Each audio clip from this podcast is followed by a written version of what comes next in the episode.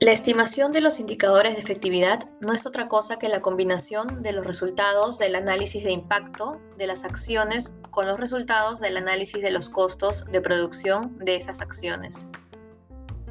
Cambios en algunas de las variables que determinan el impacto o efectividad de las acciones o en las variables que determinan los costos de producción, como cambios tecnológicos o cambios en las condiciones de mercado de los recursos, darán como resultado una distinta ordenación del costo-efectividad de acciones alternativas de salud.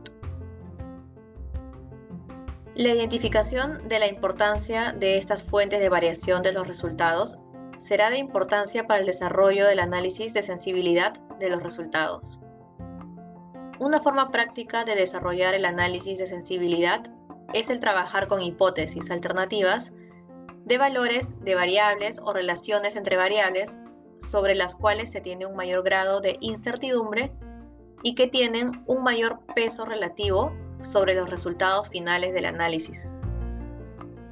Si el análisis de sensibilidad muestra una gran variación de los resultados, se recomienda lo siguiente.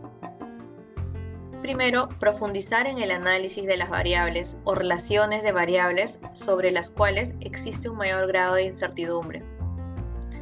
Se recomienda también hacer explícito en la presentación de los resultados los supuestos más cruciales de manera que al momento de tomar las decisiones se pueda tener clara visión del grado de confiabilidad de los resultados.